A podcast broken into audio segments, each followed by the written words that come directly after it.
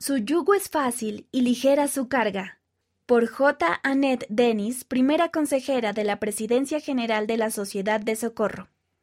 Nuestros líderes de la Iglesia han dado muchos discursos sobre la caridad, la unidad, el amor, la bondad, la compasión, el perdón y la misericordia.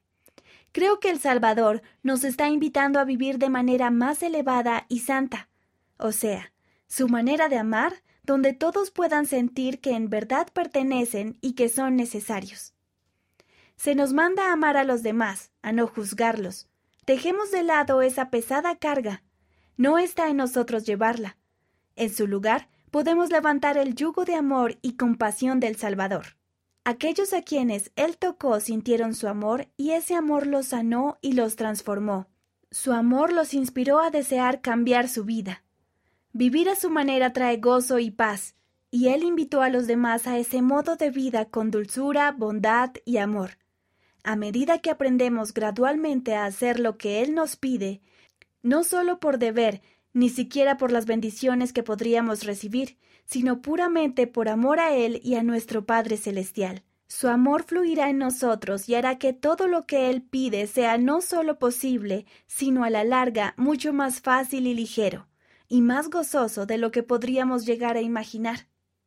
Todos necesitan sentir que realmente pertenecen y son necesarios en el cuerpo de Cristo. El gran deseo de Satanás es dividir a los hijos de Dios y ha tenido mucho éxito, pero hay tal poder en la unidad.